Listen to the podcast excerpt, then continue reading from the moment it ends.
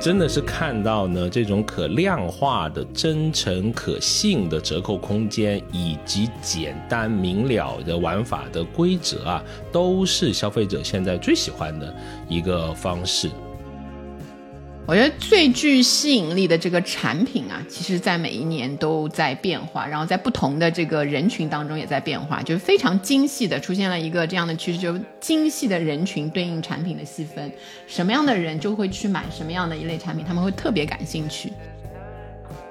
哎，大家好，欢迎来到最新一期的消费新知，我是 Neil。大家好，我是 Rene。哎，又是一年的双十一，那又是一个观察消费的重要的节点。作为研究者呢，我们在近几年的大促消费观察中，看到了不少有意思的消费者行为的新动向。在平台和商家端呢，也是有不少的行业新趋势。那本期节目呢，我们就会从消费者和平台以及商家端的多个维度，来为你解读变化中的双十一。本期节目由抖音电商赞助播出。抖音电商的商品卡免佣政策，十月已经升级为实时免佣，返佣的结算金额呢可实时的获取，让商家的资金流动更加的便利啊！在这里呢，也非常感谢听友企业再次的支持。那对于什么是商品卡，商品卡免佣对于商家朋友又意味着什么？我们也会在本期的内容中进行解读。好，那还是我们的老惯例，我们先聊数据。那首先就是一个跟网购相关的数据啊。那网购在我们的消费生活中呢，是显得越来越不可或缺。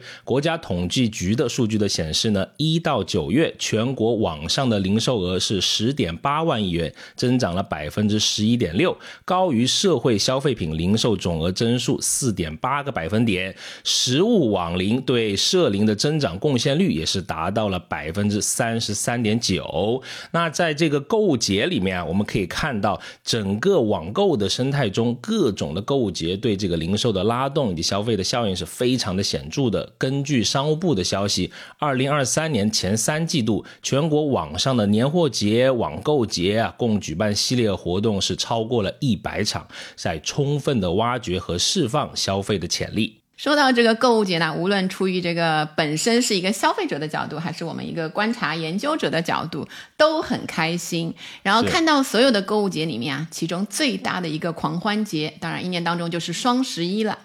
从二零一六年起呢，双十一所在的十一月份，社会销售品的零售总额几乎都是保持这个稳定的增长，每年都有一定的增速。而这个双十一对消费的正面推动作用啊，也是显而易见。比如说双十一的巨额销量，让各种节日限定优惠这些呢，像雨后春笋一样密集的出现。随着更多的平台、商家还有消费者的参与，大促就从。单点化逐渐成为常态化，这其实也是我们消费者在改变双十一的一个表现啊！消费者每个月份都能接受到大促的这个优惠信息，然后各种大促也拉动了整个社会消费品零售总额的稳定增长。哎，那我们就进入今天的主题，对吧？那在今年这个双十一正在进行中啦，啊，老师有没有什么已经买的，或者是正在计划中的消费？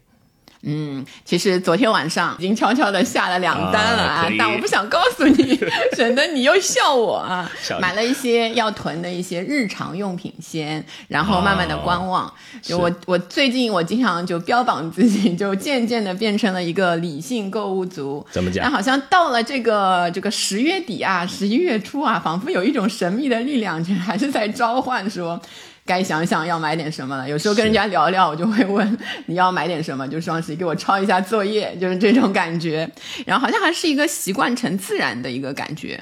当然，其实我们看这个我们自己的研究啊，近期的这个研究，在促销日趋常态化的这样一种环境下面啊，其实大概有九成的消费者还是会表示在双十一的时候他会买东西的。大概呃近四成的这个消费者呢，其实对双十一当中啊，是不是一年当中产品价格的最低点开始有一点疑问。其实我们都会想的，有时候觉得其实也不一定。但是就是在这个时间，如果从众性的去买一买啊，大家有聊的话题，然后就是在当中可能也是一个小小的社交货币吧，就感觉还是会有一定的这个愉悦的感觉的。然后我们研究里面呢，还有一个另外的发现，就是渐渐的消费者的这个购物起点啊，在发生变化。以往的话呢，呃，大部分的这个消费者去买东西的起点，可能还是搜索关键字，然后找到这个产品，然后完成后面的一系列的动作。然后最近的几年的话呢，我们的受访者会发现啊，就他们在这个抖音的短视频里被种草，然后很大的一部分直接在抖音商城里进行搜索，而不是跳出抖音，这样的行为开始变得越来越多了。是，也是抖音最近在力推的这个货架电商嘛？那跟大家解释一下货架电商的这个概念啊。传统上来说呢，货架电商的商品销售的模式呢是人找货的这种模式。那消费者你来到我们这个平台上面，通常是要带着购买某件商品的目的，你通过搜索了解商品的详情，哎，还要通过比价呀等步骤，最后的做出购买行为。这样传统上来说会把它称之为货架电商。那来到现在这个智能算法推荐的年代呢，也会对货架电商是有新的补充的，比如说就有类似像猜你喜欢呀啊，那呃，我跟阿老师这个稍微有一些不一样，对吧？我们家人口有点多，这个要买的东西也多，三十来口人嘛，是吧？吓人。对，然后呢？呃，然后就是。会要列一个小单子，对吧？有清单的这种购物族啊，大概在两丈长那个清单，对吧？双十一让不让人讲话？就反正就在九月啊、十月，可能我已经想要去买一些东西了，会提前。列好，对吧？线上线下都去看一看，踩点啊，摸摸产品啊，也是把各个价格和什么性能也是了解的透彻一些。那我们引用一个我们的研究里面受访者的呃一个例子啊，他们会有讲，就买东西啊，还是喜欢在那种有节日或者有折扣的这个时刻，比如说有些人在双十一都能收到三十到四十个包裹。还是挺多的啊，是，哎，其实你看起来那个数字很多啊，我我以前算一下，我消费热情最澎湃的那个时候，是就双十一的那个周期里面，确实也能收到，就比如说二十个那个 东西，因为去看一下清单，其实也也是很正常的事情。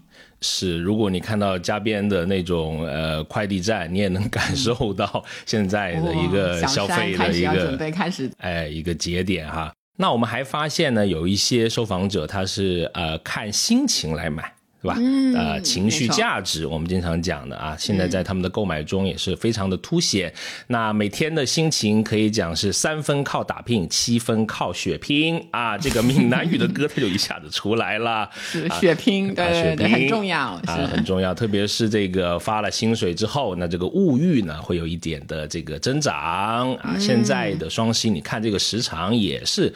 就跨到了一个月甚至之上啊，那总有一天会等到你的这种消费。当然了，有部分的这个受访者还是一个我们叫做犹豫族，主要呢两个小犹豫，一个是害怕被套路了啊，第二个呢是讨厌各种的那种复杂的玩法，什么又组队呀那一些就不喜欢。是是是是。我们也发现啊，和往年的一些什么叫熬夜呀，要组队一些复杂，又要拼这个凑那个这种规则云里雾里的不同，今年的大家好像都宣布要拒绝套路，对吧？直接的这个低价，比如这个抖音电商就是简单的官方立减以及各种的这种优惠的出台。对，昨天我下了一单，就是看到他直接那个 啊，直接点进去就买了啊，想也不用想，跟我以前买的确实便宜了一点。感谢。你为刺激消费做出的贡献 是是是。其实从这一个那个改变里面，我们也看出来，这个推动力其实就是消费者的那个喜好。大家害怕套路啊，然后讨厌组队啊。好，今年就是大家就确实直截了当了，给你直接减的这种方式多了，对吧？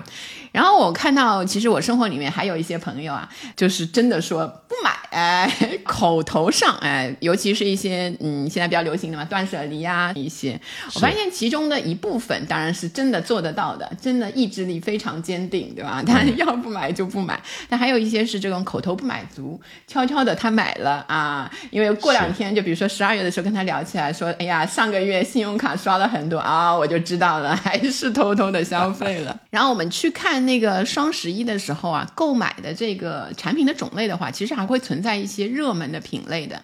就比如说家用电器、手机数码、服装配饰、美妆个护是近年这个大促当中的热点产品。然后这个平台端上呢，也可以看到抖音双十一的热销单品趋势啊，也是和当年的这个整体消费趋势紧密的关联。比如我们比较已经过去的二零二二和二零二一年，就会发现螺蛳粉。膨化食品这一些的单品销量在二零二二年开始下降了，呃，可能是因为不太不够健康的这个原因啊。热量在此这个对对对，提醒一下那个牛老师啊，对，是的。然后热销的产品的品类呢，就比如说花草茶呀、红糖啊这一些养生类的商品，所以你可以明显的感觉到去年这个健康养生的这个消费趋势的推动。哎，我们刚刚聊完了消费者，那我们再来看商家和平台端近两年的一个主流的趋势。首先就是看到一些平台端的利好的政策。我们以抖音电商为例啊，先为大家放送两个亮眼的数据。首先第一个就是这个 GMV，就是商品交易总额在抖音电商里面出现了新高。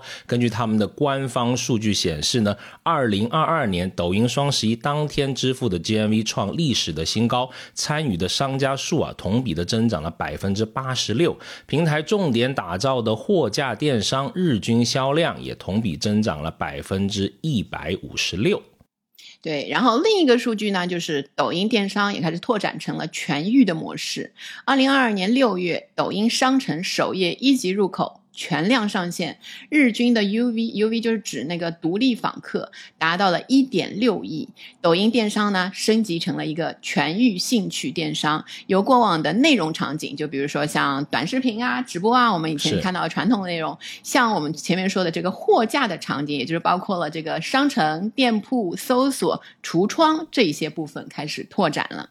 哎，那对于商家朋友来说呢，也是有这个新的利好的补贴的政策，就像我们开头有说到的啊。那二零二三年呢，抖音电商将拿出一百亿现金助力商家做好货架生意，投入商品卡的免佣的项目，是用这个真金白银来扶植商家朋友的发展。啊，对，这里我觉得可以跟大家介绍一下什么是商品卡这个内容。就通过非直播、非短视频的页面啊，你点击成交的这个订单呢，就是商品卡的订单。比如说像什么呢？就搜索嘛，你在这个抖音不是有有一个这个页面叫做商城嘛？啊，你在里面搜索、浏览，或者是你在它的这个店铺里面进行浏览，进而下单的，也算是这个商品卡的这个呃订单。就像之前的这种传统的电商平台里面可能讲的像。宝贝，宝贝详情页，类似的这些呃概念啊，那我们再为这个商家朋友来解析一下补贴返佣的这种政策。那首先是一个核心，就是助力大家在更好的呃在抖音上面做生意，降本增效。那有一个背景的信息，其实呢，抖音电商是早在今年的三月份就推出了这个商品卡免佣的政策。比如国内的商品，那除保留千分之六的技术服务费之外呢，其余的技术服务费是均返还给商家，而且这将会是一个长期的这种政策。在我们跟平台的这个交流中得知啊，商品卡免佣的政策会作为抖音电商的一个长期政策。那平台呢会持续的大力度的投入，商家是早设置也可以这个早获利。对我们这里也有一个关于补贴数据的例子啊，根据这个抖音电商官方数据统计，三月以来有超过四百四十万商家报名。使用商品卡，商家群体覆盖了手机、数码、珠宝、服饰、家居这些行业。九月份呢，新报名入驻的商家超过了二十万，单商家最高获得免佣的金额超两百万。哎，这个数字还是挺可观的啊！而且现在我们了解到，这个补贴的政策也是再次的升级。那从十月的一号开始呢，免佣的政策逻辑呢由返佣调整为实时免佣啊，也就是商家在本月完成了免佣的任务，次月结算的商品卡订单呢，在结算时就直接免佣了。那有一个核心的利益点，就是之前你这个返佣肯定有一段时间差。对吧？对，那实时的免佣就是直接返了，那更利于商家的资金的周转，对，带来现金流了。哎，没错啊，我们也帮大家总结一下这个啊补贴政策的一些小总结啊。首先就是刚才讲过的这个降本增效，那这个降本增效呢，就是帮助商家的核心的议题了，包括要降低营销的成本、人力的成本，乃至电商生意经营的这种成本。还有，我们也觉得是平台的这种繁荣，那你除了做好消费者的这种消费的使用的体验，也离不开商家的群策群力，为商家去着想，也意味着对平台的未来发展着想。对，所以我感觉整个在双十一让利消费者的同时，也应该实际的考虑到商家的经营需要，帮助他们降本增效，因为商家跟消费者都是平台生态里不可分割的一部分。哎，没错。那如果从这个电商的行业里面去进行解读啊，毕竟本人之前啊也也从事过电商啊，我我个人觉得是商品卡可能对于商家呢是有三个的机会。首先，第一个是呃获得额外的免费的流量。那以近期的这种双十一举例啊，那你可以除了这个呃短视频啊直播以外，你还能够开辟新的这种商品的展示的位置，也提升了。你在双十一期间的商品的展示效率、店铺的曝光的几率啊，我举个例子啊，比如你现在如果进入到了商品卡的商品池，就有机会获得商城猜你喜欢位置的这个推荐，可以进入每天有二十亿曝光机会的这个产品的推荐流。嗯，然后第二个这个商家的机会呢，就是获得额外的电商销量和返佣金额。就例如双十一的时候购物比价嘛，这个是一个消费者非常普遍的一个行为了，势必是全平台的，搜索的流量就会明显的增加。如果将商品卡设置好，能够满足这些增加的搜索需求，就会有机会拿下额外的这个商品销量。当然，凭借这个刚才说到的新的免佣政策，也就能更快速的回血。加快这个资金周转，哎，而且它也是呃提供了一种新的打法嘛，就是我们比如说跟以前的这种抖音短视频的种草还是有一些差异的，因为怎么讲，商品卡它仅需要图文的素材嘛。对吧？你要写个标题，做个头图，弄一个详情。那制作的门槛是比你要做一个爆款的短视频，相对来说，这个门槛还是更低的，那是更容易上手的。那第二一个就是一种多场景的展示嘛，刚才已经讲过了啊，商品卡是可以获得像抖音的搜索、商城的推荐、橱窗等这种多个流量位的推荐。最后一个还是一个，我觉得还是个很重要的，就是说可以得到二十四小时的自然的流量，因为不可能天天在那里直播嘛，直播还是累呀 啊，人是铁，饭是钢，就反正挺辛苦的。但是如果你是这个呃商品卡的话，你不用开播，也不用拍摄短视频，你在二十四小时都可以获得，你做得好的话，获得商城流量的这个推荐。没错，如果我们从行业角度的这个观点去看一下，如果做一个总结的话，如果你是抖音的商家，商品卡将拓展和丰富你的生意的板块，然后在稳定的内容电商生意之外呢，用商品卡帮助这个商家补足和开拓货架电商生意板块，让销量有新的增长机会点，然后生意的结构就会更稳固。哎，如果你还不是这个抖音的商家，我觉得这个商品卡这个生意也可以快捷的开启你在一个新平台的生意的模式。毕竟这个人多的地方就有生意嘛，对吧？抖音的电商这两年的增长真的是显而易见的，非常的凶猛啊。那这个商品卡门槛低，好操作，可以平移商家的货架的经营能力啊。那对一些比如说呃视频制作呀，然后直播呀的内容和营销能力略显不足的商家，也提供了可以低门槛进入抖音电商平台开拓生意。的新机会。嗯，其实呢，我本身也有一些那个做电商的朋友，然后肉眼可见、这个人员多，没办法。哎呀，对，杭州嘛，认识的人多，对，还有就是各地也有一些这个，不管怎么样，就他们也非常辛苦。一般到了这个现在这个阶段，就不太不太联系了，因为真都在忙，忙着赚钱，都在忙，都在那个备战，对吧？没错。所以呃，很有意思的就是前两年，然后包括今年，看他们发的朋友圈啊什么，就到这个时间啊。我有一些在杭州的那个朋友，杭州有一座那个在北高峰有一座那个财神庙，没错，就叫叫号称是天下第一财神庙，香火很旺。然后对秋天的这段时间啊，就真的很多的这个电商的朋友，尤其在这附近的，他因为有几个可以上山的点，其实就围绕着那个，就好像西湖区吧，应该就是电商也比较多的。就很多嗯，都在那个节假日啊，就甚至有一些非常夸张的，在中午的时间就会爬上这个，就去那个找一些心灵上的 那个，你知道好兆头，对对对，甚至对最近我看到的朋友圈，就是中午某一个在这个山脚下附近的那个电商公司上去可能也比较快，作为一部分作为那个体育锻炼，对吧？那个中午去跑一下，然后就是从可能十月中。中旬开始，每天中午都至少有一位那个员工要上去做一些心灵上的慰藉，然后好兆头的这一些行为，是吧？这个是不是很常见啊？我感觉不知道，但是我确实觉得他们很不容易。哎，我还被赠送过一个礼物，哎，就是那个财神庙，它有一个那种呃像盲盒一样那种 IP，就是小玩偶福禄寿喜财，哇，这个。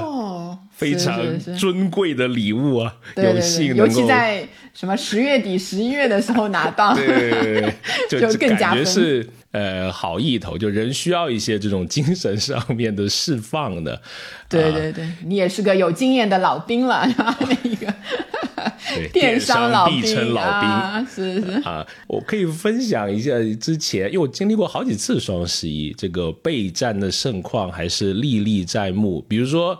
什么在公司什么扎帐篷过夜呀？什么几百人吃火锅呀？什么一边打游戏一边报数据啊？就是因为那个时候我很我还很年轻，二二十啷当几岁啊，就是挺开心的。老实讲啊，真是狂欢节的那种，有种庙会加上那个工作的那个感觉。是的，反正那几天老板都特别大方，我说这什么东西都可以吃。那几天还是。呃，很开心的，而且因为我在的那个时候是移动电商一个发展的初期，那也是在一个初创的公司，我还有一个事情是印象非常的深刻，嗯啊，双十一呃好像没开始多久，我们服务器就挂了一次，那那你们就惨了吧？哎，但是呢，新手啊，我不讲技术人肯定很紧张，他们在弄嘛，我讲运营的。新手可紧张了，哎呀，怎么办呀？这个是老手都在庆贺，哎呀，终于爆了，就觉得也是疯了嘛，是感觉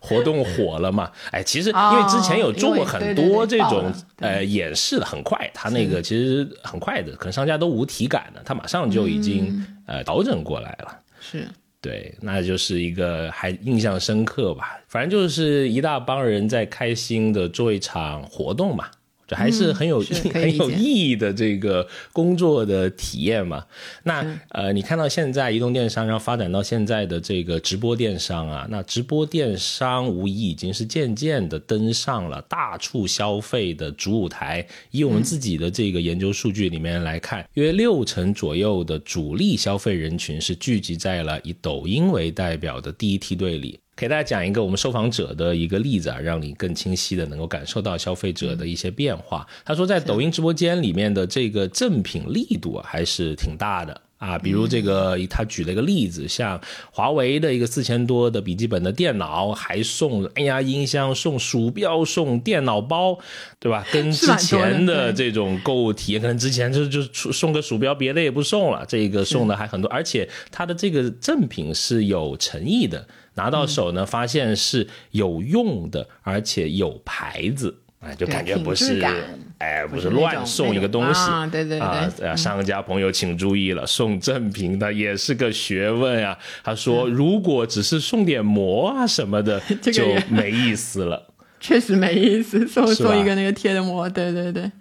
然后还有就是在直播电商的这个繁荣呢，也体现在这个品牌把这个明星视为引流跟沉淀一部分潜客的这个利器。嗯，所以我们可以如果注意一下，就是在这种明星啊、爱豆啊一进入直播间的时候啊，他的高人气和号召力其实是蛮好的。没错然后我其实最近也是在做一些那个消费者访谈的时候啊，了解了一个比较他们嗯点击率说提到的概率比较大的一个明星叫柴碧云。然后有几个我们几个女性的受访者都说，哎，这个她的安静，安静。就是安静。哦然后我确实去看看了，对对对，就是晚上，然后你点进去看啊，就是她女明星里面长得就是真的挺漂亮的女明星。其实我我看过她演的那个剧，她是那种真的是明星五官，五官也比较深的，大眼睛啊那一些的，哦在里面是素颜的，人家是素颜的，然后声音呢就不紧不慢的。然后也没有这种非常亮的那种背景在后面啊，华丽的造型都没有的。然后好像就他一个人在镜头里面，就一点一点介绍产品，然后让人忍不住静下心，就想听他讲话的。就再夸一句，就是素颜真的好看。然后我我说一个好玩的，就是说他们说明星进了那种直播室，尤其跟网红啊或者一般主播在一起的时候啊，就一般因为都要开一个滤镜嘛，然后哦明星进去嘛都变成尖嘴猴腮，因为脸特别尖，本来就是一个标准的，他长得就是滤镜的样子，再叠叠一层滤镜的话，确实你看那个就能感受到。然后你看这一些的时候，我现在就连着，确实第二天就是第二次又忍不住又去看了一次，那个可能也是因为这个明星的号召力还是有一些，对商家来说啊还是有一些吸引力。嗯，是。哎，那如果在呃从研究者的角度来看，你觉得面对双十一消费者端呈现出来的主要变化是是哪些？我觉得最具吸引力的这个产品啊，其实在每一年都在变化，然后在不同的这个人群当中也在变化，就是非常精细的出现了一个这样的趋势，就是精细的人群对应产品的细分，什么样的人就会去买什么样的一类产品，他们会特别感兴趣。有意思。说一个大的那个数据啊，就是折扣季当中最有可能购买的产品类别的前五位，就对大的数数量的人来说，日用品、服装配饰、手机数码、美妆个护和食品饮料。其实这也是那个，如果看整个销售的大数据上面能看到的。然后，因为部分类别的产品会面对不同的这个消费者群体，所以特定人群呢，对特定产品就会展示出一种集中的购买兴趣。举个例子啊，比方说，四十岁以上的这个女性，在双十一的时候，有八成是会购买日用品的。就可能一个是有家庭，就女性消费的一个特点嘛，悦己和爱家，爱家的那一个特点。没错。然后二线城市的男性啊，男性消费者啊，对手机数码购买的欲望是远高于其他城市的同类人群的。啊遥遥领先啊！对对对，我们最近不是这个访谈里面对吗，也是一个遥遥领先，是一个比较，就是之前可能一个是抢太有不到意思了啊这个词还有、嗯对，还有就是贵，觉得还是有一点希望在双十一的时候这一类型的刚出的这一类型的数码产品会有一定的这个打折的力度，然后更容易买到，就货上的多一点嘛，对吧？所以这一部分的这个人群，一方面自己感兴趣，另一方面等待一个最好下手的这个价格的机会点。嗯，是，你看遥遥领先也是通过短视频的这个推波助澜，对吧？嗯已经。我印象里面，我们好几个受访者都不说那个具体的型号了，对，统称遥遥领先，大家通关都知道。密语，呃，朝我神秘的一笑啊，我要买这个遥遥领先。对呀、哎呀挺厉害的。现在这种啊啊，其实我也也看到，就是百分之四十左右的已婚人群是打算在双十一的时候购买电器。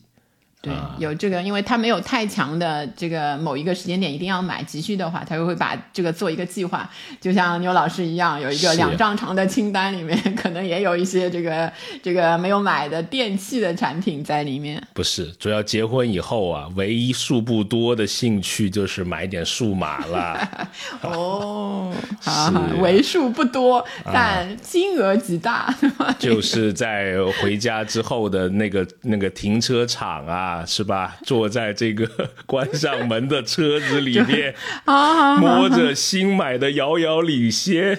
哎呀，有一点心灵的慰藉，就这么回事儿、啊。就觉得又可怜又又很羡慕你。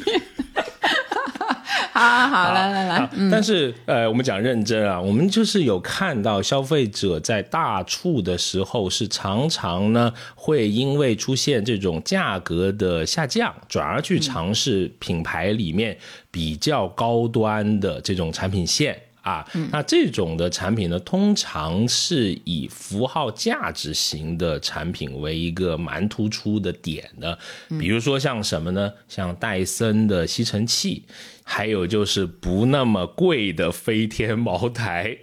不那么贵啊，是啊有有折扣对吗？双十一的时候我看有，呃只能在这种节点出现啊。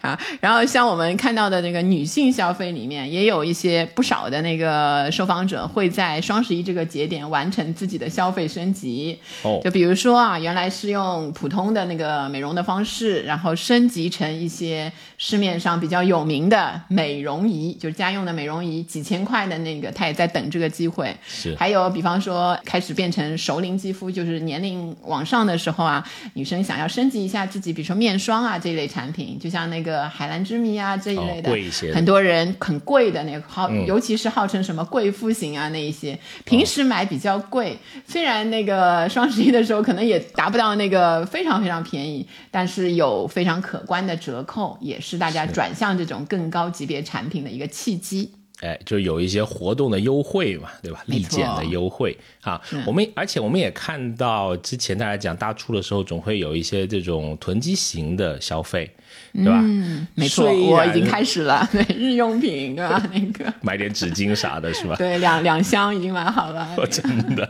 感觉破坏我的那个理智消费者的形象，不能以箱来计是计。大呀，家大业大。叠起来放，叠起来叠起来啊，不容易。不过现在这种囤积型的购买是依然的这个在流行的。我们我们刚才的聊天中，包括我们之前的跟受访者的这种访谈中，可以看到类似像日用品啊、易耗品啊，依然是大热门，纸巾啊，类似这些东西啊。那还有一种呢，就是以前可能你要囤一些非食物类的这种商品，什么会员呀、对吧？对对哎各个视频网站的这种会员，你可能有一些忐忑的，因为它的这个退改政策不是那么的明晰嘛。现在越来越多的退改政策是越来的越完善了，而且有经常那种。什么买一得一二三四五六七八九那种联合会员，是看上去眼前一亮，对，那么没错多。啊，他们也遥遥领先啊，这个 挺多会员的你。是想买了是吗？那个我感觉最近这个老从你的嘴里听到啊，天天被他们安利受不了，反正就是呃，这种非实物型的囤积，也在我们的这个受访者中是有看到的。对，当然我也是要提醒大家要囤这些东西的时候，因为我自己曾经有过一个教训，就是当时就是充值型的这一种那个购买啊，就双十一的时候很、很划算，很高兴，很激动，买完之后发现充错账号了。哎，后来就对，后续就花了很长一段时间来解决这个问题。就当然也是自己粗心啦，所以就是购买的时候遇到优惠要稳，就稳稳的下单，然后保证不要有这样的一些意外出现。所以说呢，这个怎么讲？老话讲啊啊，工作一个号，生活一个号，从这个开端开始就有隐患。你看，啊，你在说你吗？好好好，反正小心就对了啊。那个哎，然后我们如果看这个整个的品牌偏好的话，其实也是有一些变化的。就是当然，国货品牌的接受度显著上升，所以越来越多的消费者愿意在双十一的期间购买本土的品牌，这也是一个非常明显的趋势。但如果细看的话，当中还是有一些细的那一些微妙的不同，比如说对国产品牌的喜好会大量集中在比如说日用品、服装配饰、手机、数码、食品饮料跟家用电器上面，嗯而在呃奢侈品啊。母婴产品啊等等的一些产品上啊，对国产产品的偏好度就会偏低。嗯，这个也是我们最近发现的一个趋势。不过现在越来越多国产的这个母婴产品的设计力也是越来越好，我有看到啊。是的，是的，就是它有，我们应该用正面的一个方向来说，就是有非常大的一个空间，对吧？那大家的那个一个就是，比如说奢侈品这一块的话，确实往日的话都是大量的由这个国际品牌来占据的，但我们现在这个奢侈品国内也是在不同的这个产品种类上，对吧？出现了很多很有苗头的。这样的一些优秀的品牌，对，也希望这些品牌越来越好啊。那我们还呃看到最后一个，就是大家对这个价格敏感的特征。那就是呼应到我们最开始讲的，就是大家都喜欢直接立减、直接打折，不要再给我玩什么游戏，不要再给我搞什么花样，不要过高估计我们的脑容量，对吗？什么加减乘除，有时候还要来来点什么中位数什么那种算法，烦死了，真是。对，一到双十一我就社恐，我就特别怕人家发那种组队给我来玩游戏，我我就不不想玩，真的。对对对。破坏友情，真的是这样。哦，以后要先发一个红包，再让我玩这个游戏，可能我考虑一下。啊，你有老师的朋友，先今天收听的时候注意一下。好，那但是我们真的是看到呢，这种可量化的、真诚可信的折扣空间，以及简单明了的玩法的规则啊，都是消费者现在最喜欢的一个方式。大行其道，哎哎，没错。哎，如果你细化到一些这个品类来说呢，比如说在美妆客户，还有这种服装鞋帽啊、配饰啊这个方面。对于这两类是女性的消费啊比较多，那他们会觉得真诚让利的折扣空间呢是在五到七折啊，就觉得这个折扣还可以。我会觉得对，如果再低一点呢，我就怀疑，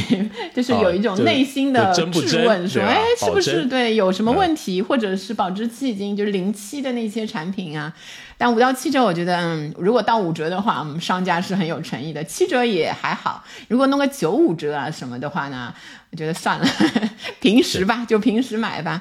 然后，如果我们再看到像家用电器啊，还有手机、数码这一类单价比较高的产品的话呢？大部分的消费者会认为，这个体现出商家的真诚度够可信的这个让利区间是七折到八折之间。同样也是，如果高于这个折扣啊，大家觉得打折是打折，没啥诚意；如果低于那个那个区间的话呢，你这个东西是不是二零一一年的产品啊？对吧？那个就感觉够旧啊，或者是什么要淘汰的那一类产品了。是，或者是真心的送一点好的赠品，不要再送什么膜啊什么。对对对对，对吧？以前就是有也有送过一些，反正奇奇怪怪的。以前我买家电的时候送了什么东西，就是那种像收纳收纳盒那样的，对吧？这个是遥控器的啊，又什么类似这种，就看起来呢。对，很多 没有什么用，包装很大个，但其实没什么用。非常就是现在至今记得的一些也算趣事吧。对，那在这个大促的时候，如果啊，你要是推广新品牌，能最打动消费者的主要因素，还是更低的价格、更低的折扣啊。我会更愿意尝试你这个新品牌一些，对吧？哎。是，那以大促中你经常购买的日常使用的纸巾为例呢，五到七折的折扣是一个他们觉得真诚且质量可信的折扣的区间。所以我们又对了这个折扣做了一个深的一个研究，就比如说你。不信邪，我一定要用比较高的这个折扣，我就不不想打的特别低，然后又想要推广新品牌的话呢，嗯，其实还是稍微有一点困难的。就比方说，折扣价高于七折的这个情况下面，如果是一个成熟的市场上的品牌的话，大概有百分之二十二点二的消费者考虑接受。但如果这是一个新的品牌的话，折扣又高于七折，可能什么八折啊、九折的话，仅有百分之十点四的消费者会考虑购买。嗯，是对，所以我们可以看到这个整个大促期间啊，价格敏感度其实是至关重要的。所以真的就是虚头巴脑的那一些花样啊，对我们来说已经接近于免疫的那个状态了。所以还是要用那个我们现在比较谨慎消费的那个时期，还是要用呃更合适的价格、性价比更高的产品来吸引消费者。没错啊，也呼吁我的朋友，请不要再让我玩游戏了，非常感谢你们。是。啊，当然我们也会看到消费者确实是在改变双十一，对吧？那平台端也会陆续的推出一些相关的优惠政策，给到消费者，也给到商家。好，那这期节目呢就差不多到这里。本期的内容呢是由抖音电商赞助播出，抖音电商的商品卡免佣政策十月已经升级为实时免佣，返佣的结算金额呢可实时的获取。让商家的资金流动更加便利。哎，如果你是在做抖音生意的商家，或者是准备开启这个赛道的商家，也欢迎关注这个消息。好，那我们就再次的感谢听友企业的支持，也衷心的祝愿听友里面的商家朋友双十一大卖。那各位听友呢，也能买到自己称心如意的商品。当然也非常开心，如果你关注我们这个播客《消费新知》，每期呢跟你聊消费的新数据、新趋势，以及我们在消费者行为研究中的一些观察。当然，如果你觉得节目还不错，欢迎分享给你的三五好友，这将会是对我们非常重要的支持。好，那就期待能在下期节目继续与你在空中相遇。拜拜，拜拜。学而时习之。不亦乐乎？下回见。